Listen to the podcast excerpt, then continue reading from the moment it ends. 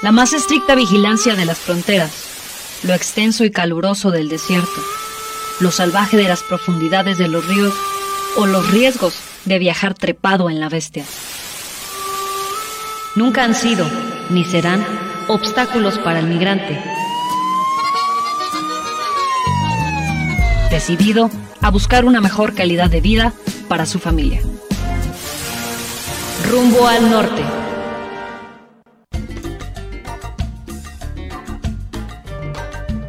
Ya comienza la ruta rumbo al norte desde las señales de la Red Radio Universidad de Guadalajara y Unión Radio MX en Durango. Claudia Alejandra Contreras Navarro te da la bienvenida a esta travesía a nombre de Leticia Hernández Vega y Vicente Villanueva en la coproducción, Esteban Eliu y Diego Ochoa en el control operativo. En este episodio nos proponemos revisar las prioridades de México en la política migratoria desde la Declaración de Los Ángeles, que fue suscrita en la novena Cumbre de las Américas, que tuvo lugar en aquella ciudad en el verano de 2022.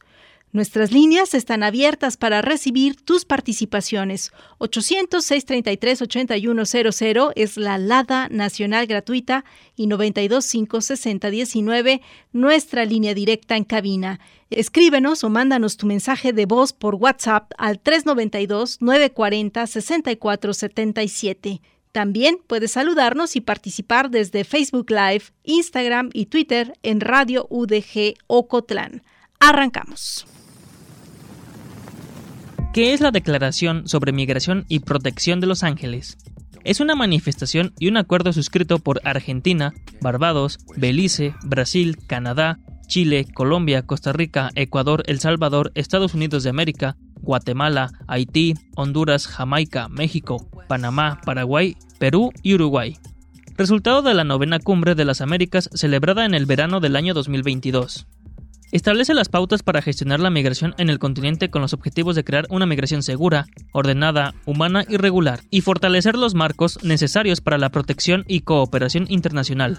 El documento se organiza en cuatro pilares. 1. Estabilidad y asistencia a las comunidades de origen, tránsito y destino.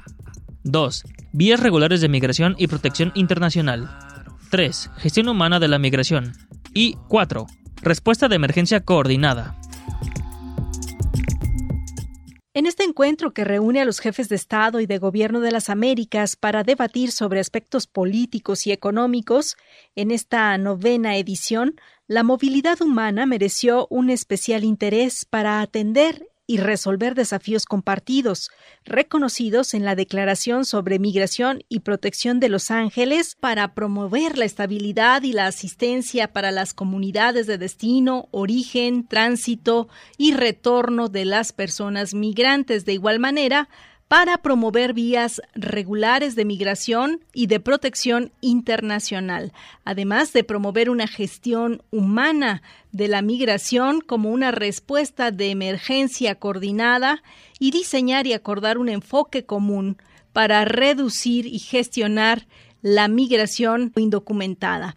México ha anunciado distintas acciones y estrategias, entre otras la ampliación de programas de visas hacia este país, de la misma manera que el incremento en el número de personas reconocidas como refugiadas, así también de programas para el desarrollo, algunos implementados hace más de una década, así también la participación en varias políticas de gobierno de los Estados Unidos, como son las expulsiones bajo el título 42 y el título 8, el programa de integración para personas refugiadas y sus familias, conocido como Parole, además de la programación de citas en línea en el centro y el norte de nuestro país para eh, justamente solicitar una cita y el asilo en los Estados Unidos desde una aplicación digital que eh, ofrece la Oficina de Aduanas y Protección de Fronteras de Estados Unidos, la CBP por sus siglas en inglés, y el veto de asilo. En este episodio, Rumbo al Norte se detiene en la revisión de estos compromisos a partir de un documento que elaboraron estudiosas, activistas del Instituto para las Mujeres en la Migración, el IMUMI, quienes se dieron a la tarea de sintetizar esta información. Más adelante conversaremos con las autoras para esclarecer ¿Qué nos dicen los datos respecto de la Declaración de Migración sobre las prioridades de México en materia de política migratoria? Desde luego, tendremos música para compartir. Escucharemos Café con leche, una pieza fusión en la que destaca la participación de Lorena Pérez Batista, quien comenzó su viaje musical a muy temprana edad en su ciudad natal de Punto Fijo en Venezuela. Ella migró a los Estados Unidos para estudiar composición y producción en el Miami Dade College y en el Berklee College of Music.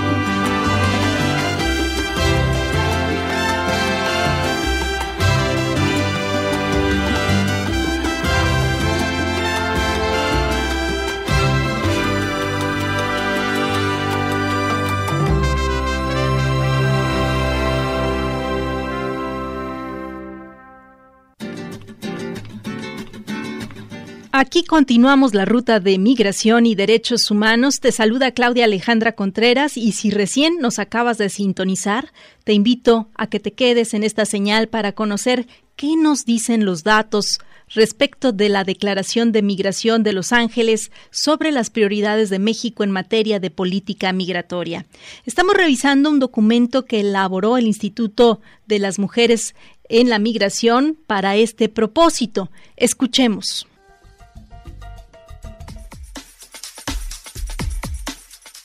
¿A qué se comprometió el gobierno mexicano en la Declaración de Los Ángeles? 1. Consolidar dos grupos de trabajo con Estados Unidos.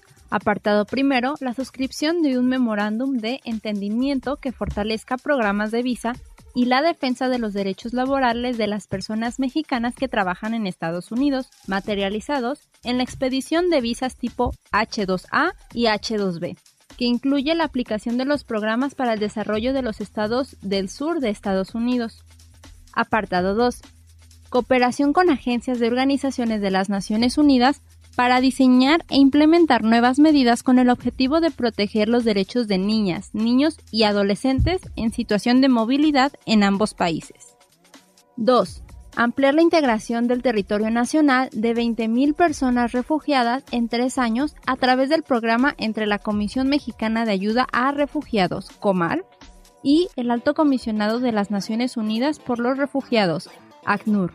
3. Implementar un programa de movilidad laboral con Guatemala con el respaldo de la Agencia de Desarrollo Internacional de Estados Unidos, USAID, y el gobierno guatemalteco, que incorpore entre 15 y 20 mil personas migrantes por año con miras a expandirse a naciones de Honduras y El Salvador.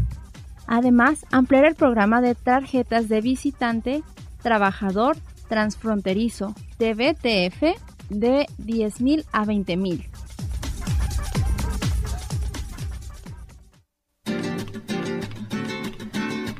Para ampliar más esta información y conocer a detalle sobre estos compromisos y en específico conocer avances y desafíos, saludo en la línea telefónica a Gretchen Kuhner, directora del Instituto para las Mujeres en la Migración AC. Nuevamente nos da mucho gusto recibirte en Rumbo al Norte. Bienvenida. Hola, sí, buenas, buenas tardes.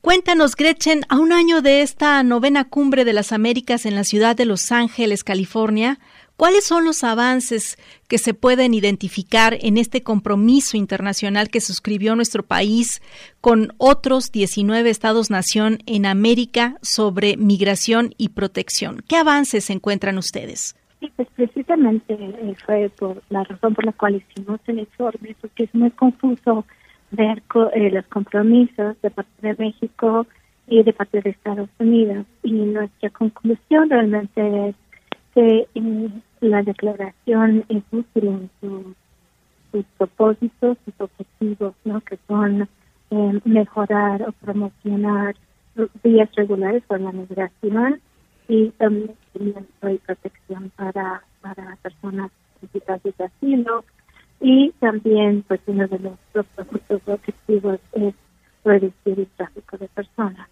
Entonces, en cuanto a la, las promesas eh, que realizó México, eh, como escucharon, fue algunos eh, nuevos programas de trabajo con Guatemala para este, trabajadores guatemaltecos. Esa parte del compromiso de México no se ha realizado. El otro programa es un programa que ya existía ahí la idea era subir otra vez el número de, personas que participan en el programa. Nosotros cuando realizamos el programa vimos que eh, uno de los temas, por supuesto, es la participación de las mujeres, que son muy pocas mujeres que están participando en el programa de, trabajo fronterizo ¿no? con esta cita. Entonces, pues vamos a, realizar otro monitoreo ¿no? a finales de este año para ver si se ha subido el número de, visas o no. Eh, donde sí se ha avanzado, por ejemplo, es eh, realizaron un acuerdo con el gobierno de Estados Unidos para programas de trabajo, el aumento de visas temporales para personas mexicanas, trabajadoras y trabajadoras mexicanas. Entonces ahí sí se han aumentado y eh, también vemos que hay unas convocatorias, por ejemplo, para organizaciones y para planear y organizar mecanismos de prevención de explotación laboral, explotación en los procesos de reclutamiento.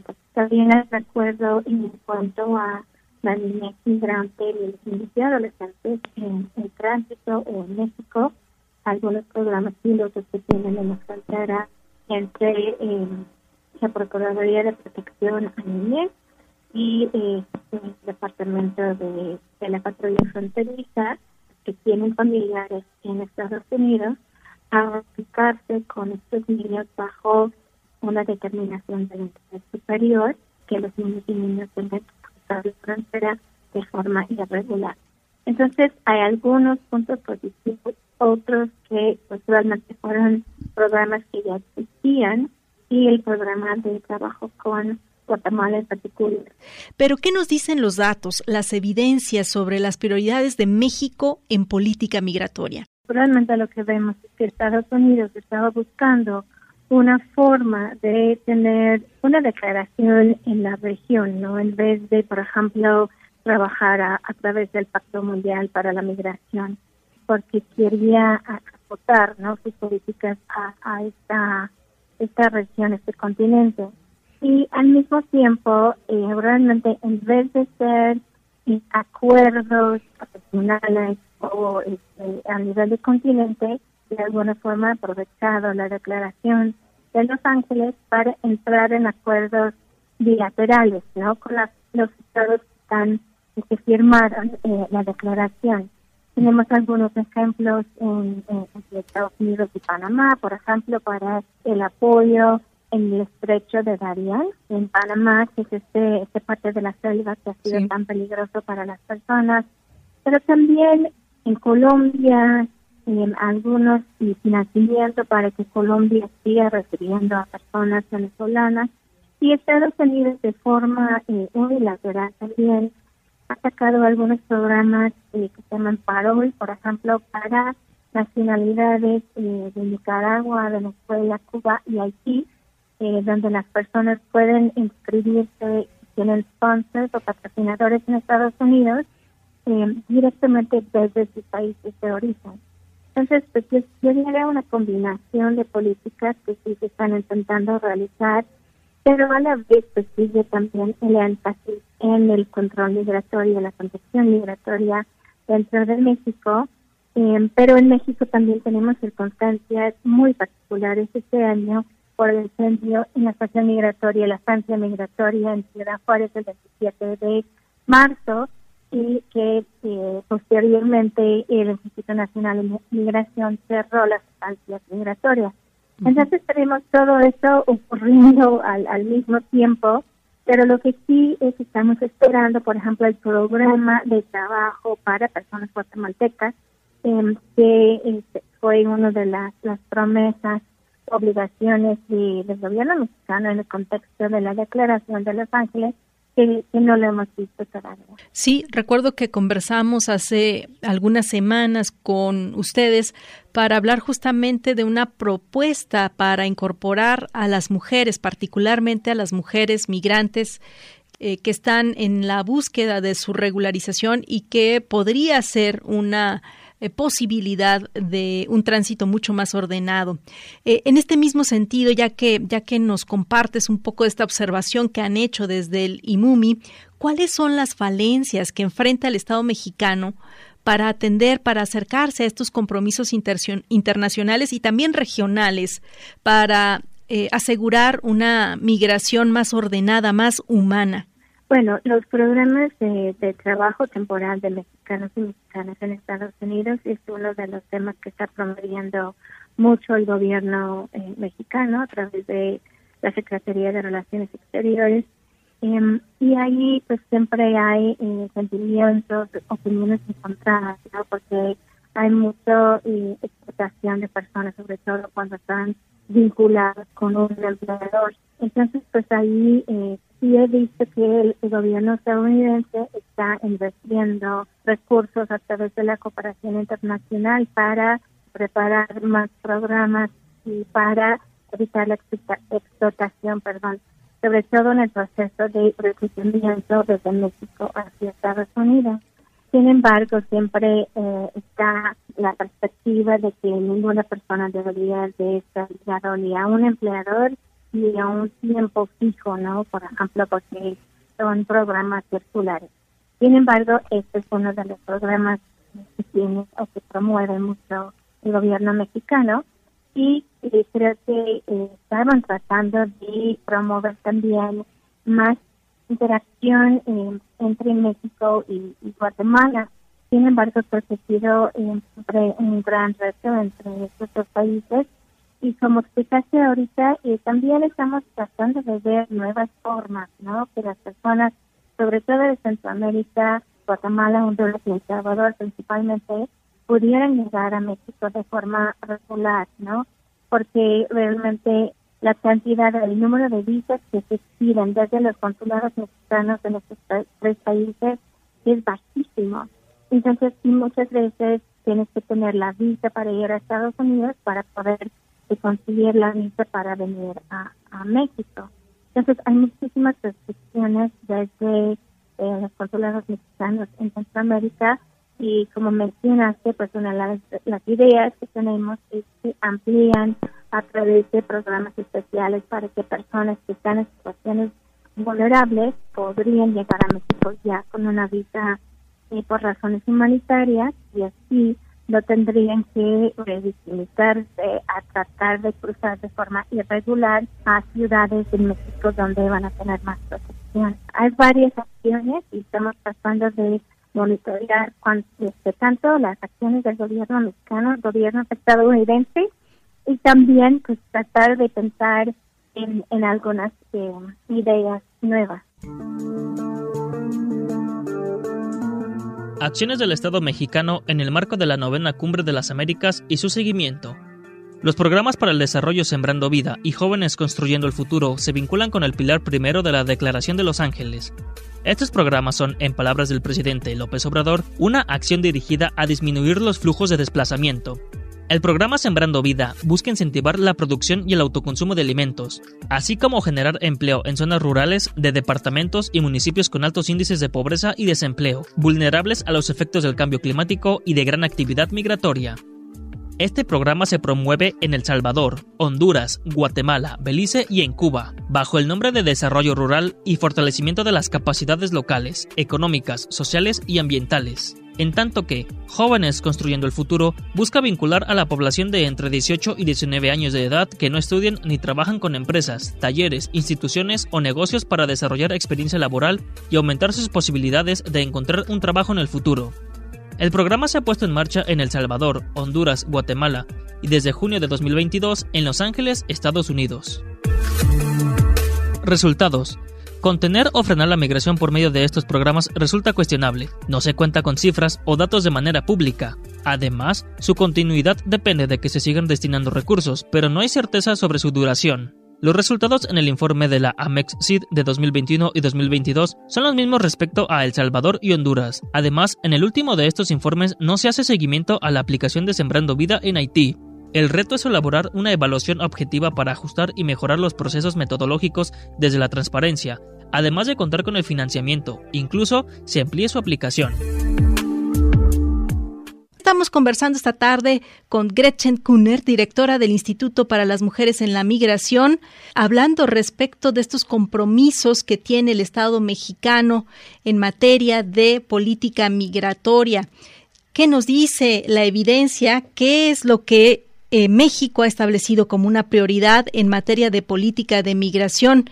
En México, esta responsabilidad recaía en la Secretaría de Gobernación a través del Instituto Nacional de la Migración y la Comisión Mexicana de Ayuda a Refugiados, la Comar. En este sexenio, sin embargo, esta determinación cambió la ejecución de la política migratoria corre a cargo de la Secretaría de Relaciones Exteriores, que a partir de una serie de comunicados de prensa, pues va enterando sobre los acuerdos que el gobierno mexicano y el gobierno estadounidense han negociado casi siempre de manera discrecional respecto a la política migratoria. Y una de las heridas abiertas, decíamos hace un momento, es el papel que está jugando nuestro país, México, en el tablero de Estados Unidos de Norteamérica para atender o contener la migración.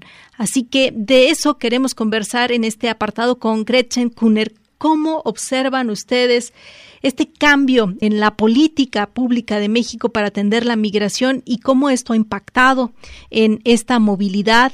Este es un programa del Alto Comisionado de Naciones Unidas para los Refugiados y em, han hecho eh, un gran trabajo en buscar a trabajo en lugares donde eh, pueden estar las personas ya reconocidas como refugiados en diferentes partes de, México, donde tengan eh, mayor acceso a trabajo y este, una, una vida más digna. Entonces, esto es algo que se ha, se ha venido realizando fue uno de los compromisos de la Declaración de Los Ángeles. Sin embargo, es también otro ejemplo de algo que ya existía, nada más que si quisieran ampliar ¿no? la, la, cobertura. Otro tema en cuanto a las dificultades que han tenido en México, el gobierno mexicano no proporciona suficiente eh, presupuesto a la Comisión Mexicana de Ayuda a Refugiados. Entonces no puede trabajar a la capacidad que necesitaría.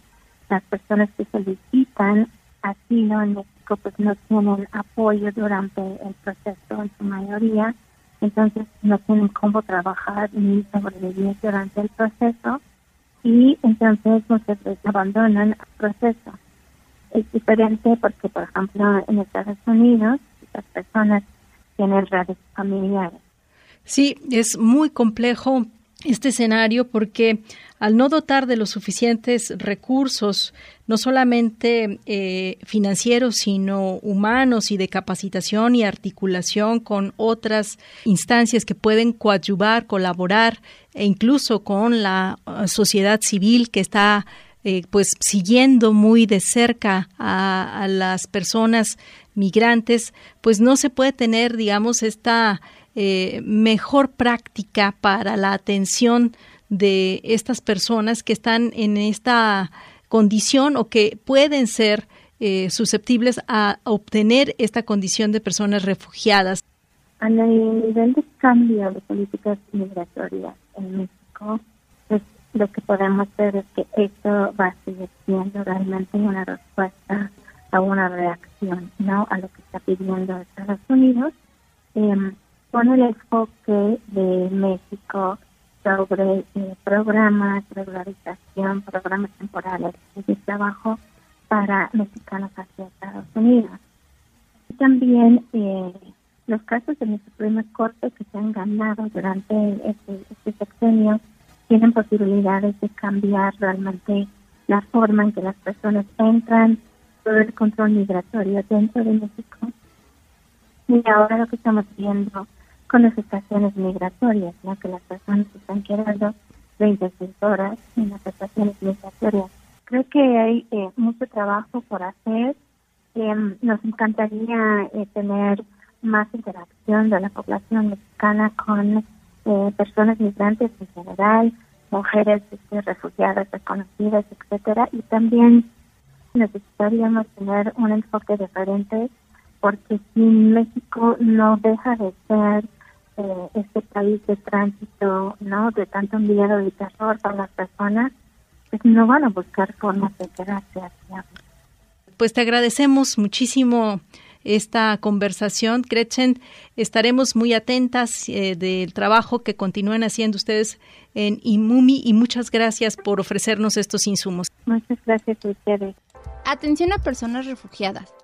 En cuanto al programa de integración para personas refugiadas y sus familias, la evidencia muestra que en 2022, de 118.478 solicitudes de personas que solicitan asilo en México, 21.204 casos se definen como positivos. Esto apenas es el 29.3%, lo que revela la incapacidad del sistema de asilo mexicano para integrar a personas reconocidas como refugiadas. En lo referente al programa de permiso de permanencia temporal, también conocido como parole humanitario, la evidencia muestra que el gobierno mexicano acepta las expulsiones bajo títulos 42 y 48 de Estados Unidos de Norteamérica. Para las personas que no cumplan con los requisitos estipulados en este programa y con esta dinámica, ignora las barreras que transgreden los derechos humanos, en especial frente a la vulnerabilidad de quienes buscan protección internacional. Además, México no ha establecido una política migratoria de recepción para estas poblaciones, lo que termina en deportaciones en cadena desde Estados Unidos vulnerando el principio de no devolución.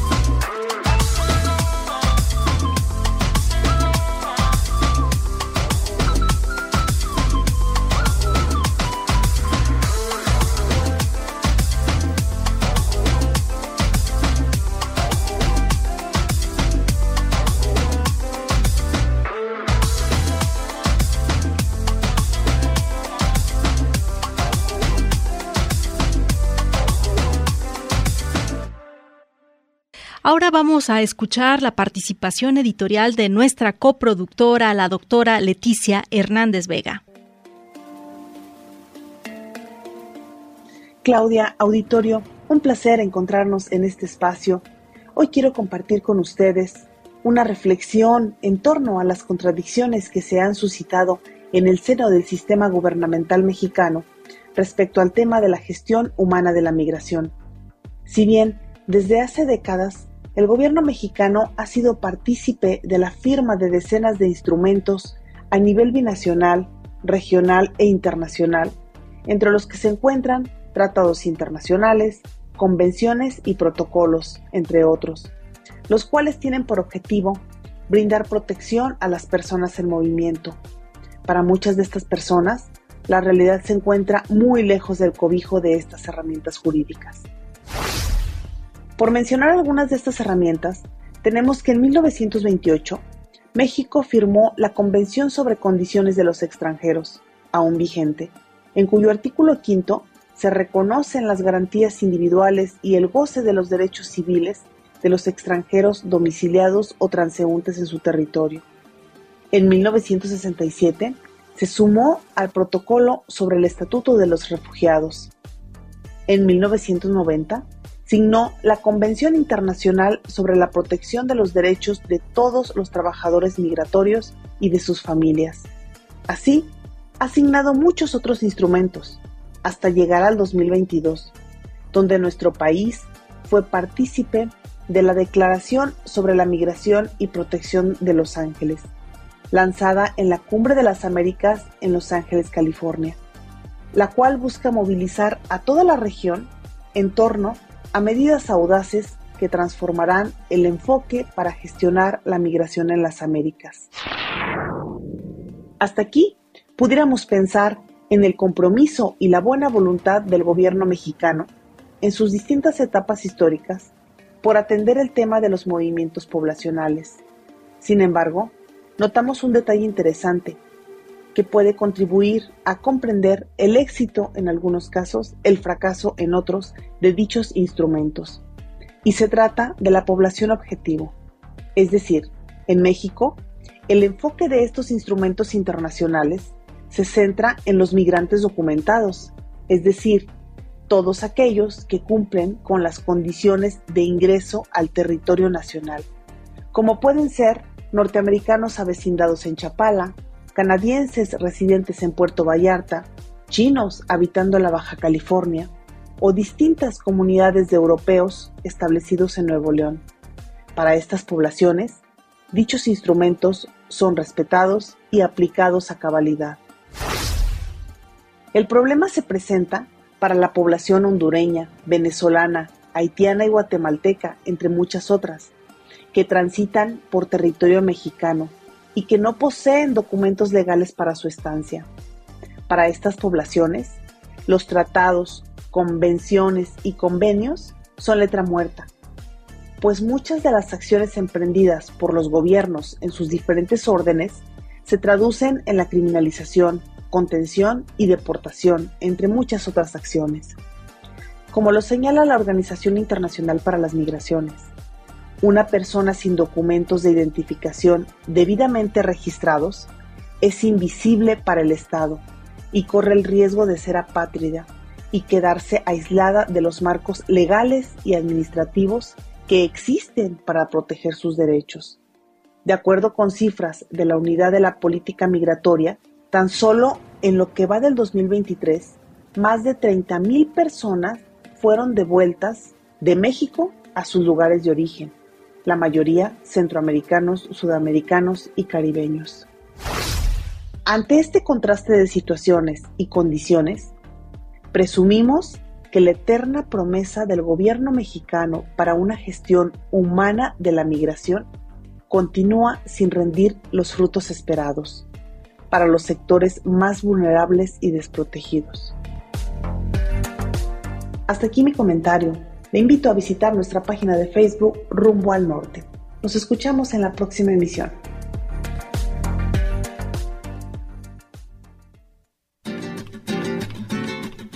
Y ya que hablamos de este contexto de inseguridad de las personas migrantes, pues no podemos dejar de mencionar lo que ha acontecido en las recientes horas respecto de a este percance en entre pues las inmediaciones de Oaxaca y Puebla en donde sabemos de acuerdo con los reportes informativos que entre 15 y 16 personas han fallecido luego de un choque que ocurrió entre un tráiler y un autobús de pasajeros en el que mayoritariamente eh, se trasladaban personas migrantes. Se habla de una irregularidad, así lo han dado a conocer las autoridades de Puebla, que presumen que las víctimas son todas de origen venezolano, pero hasta ahora no han podido corroborarlo.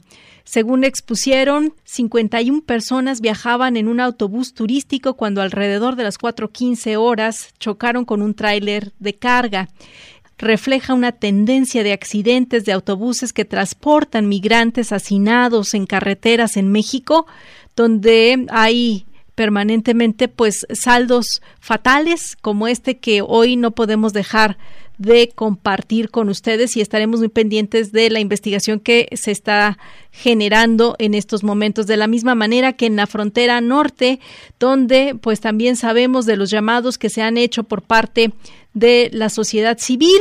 Por ejemplo, en el caso con la frontera con Texas, un colectivo, el Welcomes Collective, una red de derechos de los migrantes, proveedores de servicios legales de migración organizaciones religiosas, en coordinación con la ciudad de Los Ángeles y el condado de esa ciudad, respondieron a la llegada de 37 solicitantes de asilo enviados desde Brownsville, Texas, pocas horas después de que la tormenta tropical Hillary azotara en esa zona de California.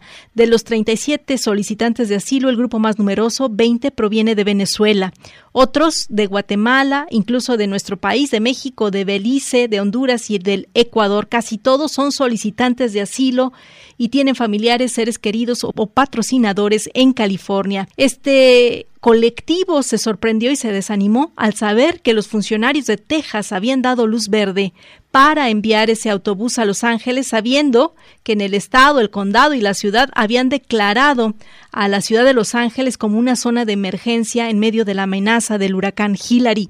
Esta llegada marca el noveno autobús con solicitantes de asilo enviados desde Texas.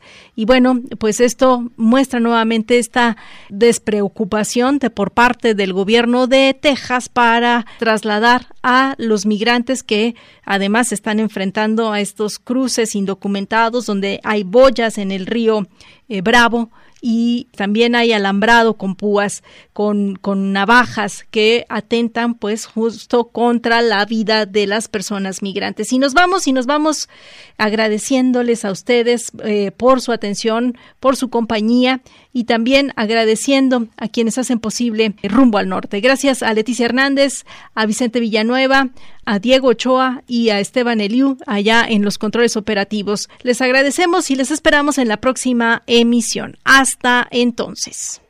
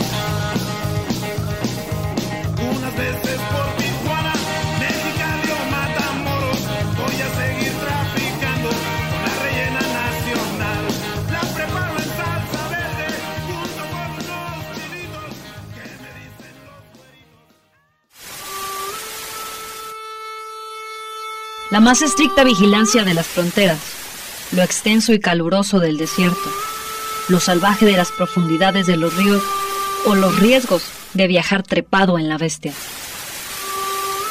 Nunca han sido, ni serán, obstáculos para el migrante. Decidido a buscar una mejor calidad de vida para su familia. Rumbo al norte.